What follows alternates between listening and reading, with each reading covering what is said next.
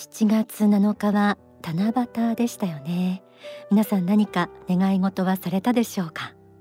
幸福の科学では大川隆法総裁の生誕日。今感謝を深めて祈る大事な行事が行われています。なお7月11日午後1時から法話が説かれます。エローヒムの本心と題する法話興味のある方全国の支部商社でも衛星中継されますので詳しくはお近くの幸福の科学までお問い合わせください。さて七夕に向けてしばらくあちこちに飾られていた笹の葉と短冊。祈りを込めて書かれた短冊を見ると微笑ましくなったり応援したくなったりしますよね。祈りといえば神社仏閣や教会などで心の中で願いを聞き届けられますようにと思いを込めるようなイメージがあると思います。宗教的な場にいなくても試験に受かりますようにとか運命の人に出会えますようにとか大切な人の病気が治りますように苦しんでいる人が救われますようにと日常で考えることあると思います。コロナ禍の昨今ウイルスに感染しないようにまた感染から回復するように願ったりコロナの影響での経済経営状況が悪化しないように神に祈りたくなることもあると思います。今日の天使のモーニングコールテーマはこの祈りです。祈りは果たしてどこに通じるのか。正しい祈り方とはどういうものなのか。今日の放送でお伝えできれば幸いです。まず幸福の科学の重大原理下巻また発展思考から朗読します。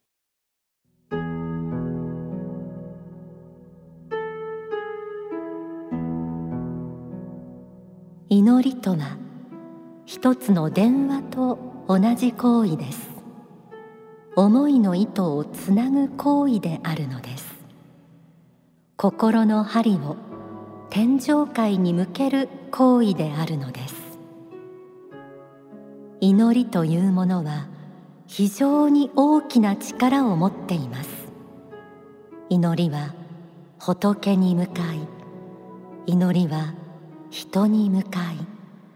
祈りは自分自身にも向かってくるものなのです。あなたが仏に祈ることによって地上に出ている光の天使があなたを助けにやってきますし実在界にいる光の天使もその仕事を開始するようになってきます。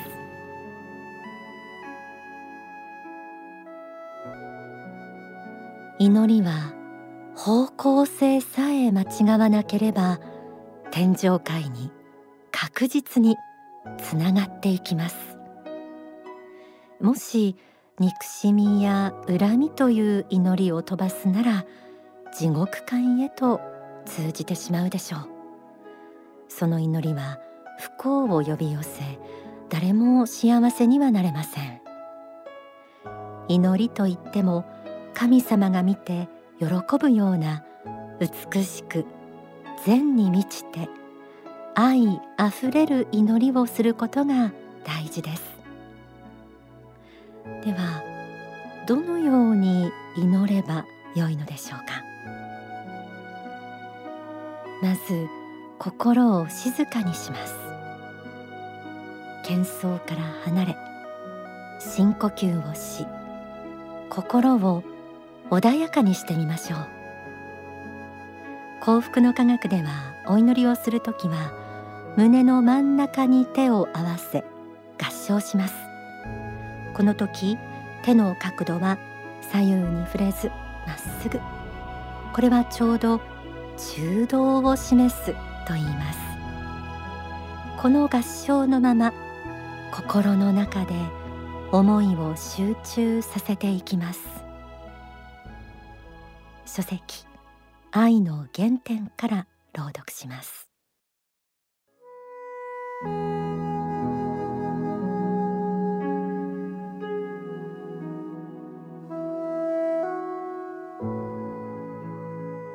祈るとは仏心の前に意義を正してお願い事をするということです。第一の要点は謙虚になる。謙遜の態度をとる。ということです。第二の要点は己の心の汚れを払う。心の曇りを反省する。誤ったことをした時に懺悔をする。ということです。第三の要点は仏心と人間の関係はギブアンドテイクの関係契約のような関係ではないということです。人間と仏心との場合であってもその願い事にどのような判断が下るかということは仏心に任されている面があります。こうした立場の違いというものをわきまえなければいけません。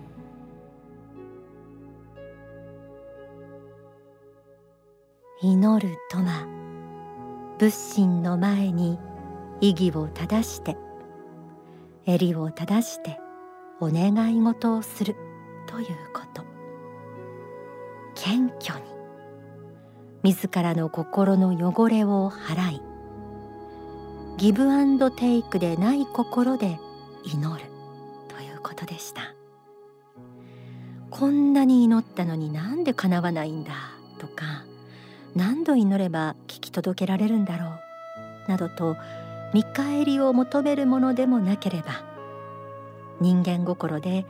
神や仏を推し量るものでもないようです。願いが叶えられるタイミングもどのような叶えられ方なのかもすべて神や仏に委ねる気持ちが大切になってきます。今年4月に子ども向けの法話お祈りの大切さが説かれました。ここでは祈りには種類があるとも言われました。その種類とは感謝の祈り反省の祈り自己実現の祈り。これは病気併誘も含みます。毎日短い時間でもいいですのでお祈りをすることが大事と説かれていました。ではここで大川隆法総裁の説法をお聞きいただきます。その子供向け法はお祈りの大切さの一部です。感謝の祈り反省の祈りがあって、えそれからその次にある祈りがあります。それは何かっていうと自分はこういうふうになりたいという気持ちを持っていると思うんですね。そのことを努力して実現したいと、まあ、思っていますとそれを神様どうかお助けくださいっていう、まあ、ことですね。この時も自分一人が良ければいいっていう考えを持つんじゃなくて自分としてはそういうふうになりたいけども他の人ともそれをうまく一緒にやれますようにっていうようなことが大事ですね。お祈りの方向が正しくて神様が聞いても、うん、そのお祈りなら聞いてもいいかなと、うん、じゃあ応援しようかなという気持ちになってくれたら、ま、神様ご自身や神様にお仕えしている天使たちがいます羽が生えて、えー、白くて光り輝いている天使たちがたくさんいますけれども天使さんたちが舞い降りてきて手伝ってくれたりすることがありますね。神様はいつも光を投げかけてくださってるんですけどもあの太陽みたいに光を投げかけてくれてるんだけどもそれを雨雲がこう覆ってしまったら太陽の光が地上に届かないようになりますね皆さんに太陽の光が降り注がないようになってきますねだからいつもどんよりと空が曇って時には雨が降ったり雷が鳴ったり、えー、あるいは嵐が来たりするようなこともありますね台風が来たりするようなこともあります。まあ、そういう時が来ることもあります。そういう時には自分一人だけでなくてみんなで世の中が良くなりますようにと神様の御心が成就しますようにという気持ちでお祈りをするといいんですね。だから悪いことがいっぱい起きてきたら、まあ、そういうものが取り除かれて良くなりますようにという気持ちも大事だし全体にたくさんの人が、困ったり病気したり、苦しむようなことがあるようだったらこれは何かあの人間全体に、神様の心に反するものが広がっているのかもしれないと思って、えー、力を合わせて良い方向に行くように努力して、え、それを広めていこうという気持ちが大事なんですね。あの世という世界このこの世離れた世界は確実にありますからどうかこの世で立派な仕事をしてあの世でも神様のそば近くに帰れるといいなという祈りを最後には強く思っていてくださいねお聞きいただいた説法はお祈りの大切さ。こちらを全編聞きたい方は番組の最後にご紹介しているお近くの幸福の科学までお問い合わせください。幸福の科学では自力自助努力の大切さをとても重視しています、えー、そして天上界のご助力。他力もお願いするお祈りも大切にしています。自分にできる最大限の努力を続けながらも純粋な気持ちで祈って神様と通じ合えばおのずと答えは返ってくるでしょう。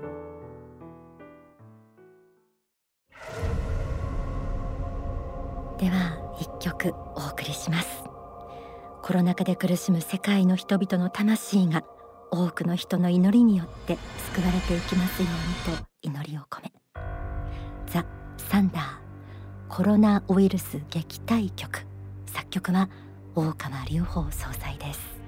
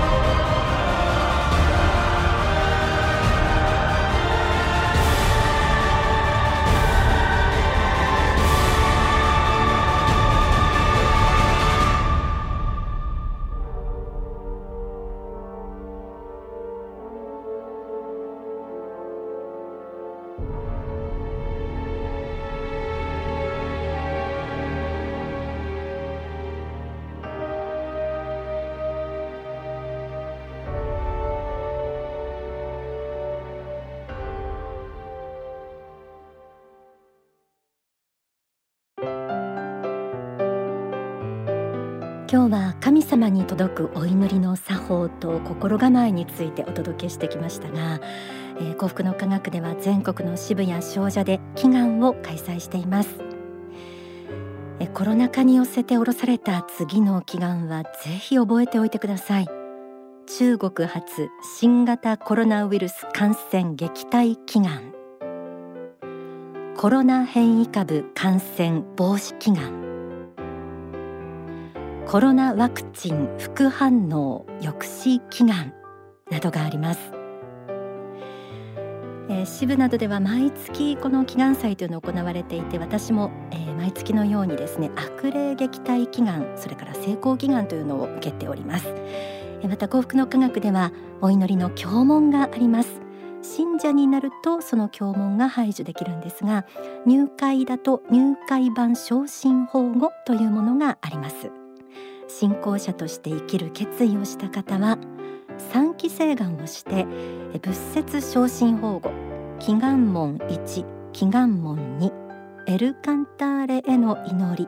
といった経文が排除できます、まあ、このこれらの経文はですね日々朝晩に読受したり幸福の科学の行事の際にみんなで唱和したりします。もっと詳しく知りたいという方は番組の最後にお知らせしているお近くの幸福の科学までお気軽にお問い合わせください。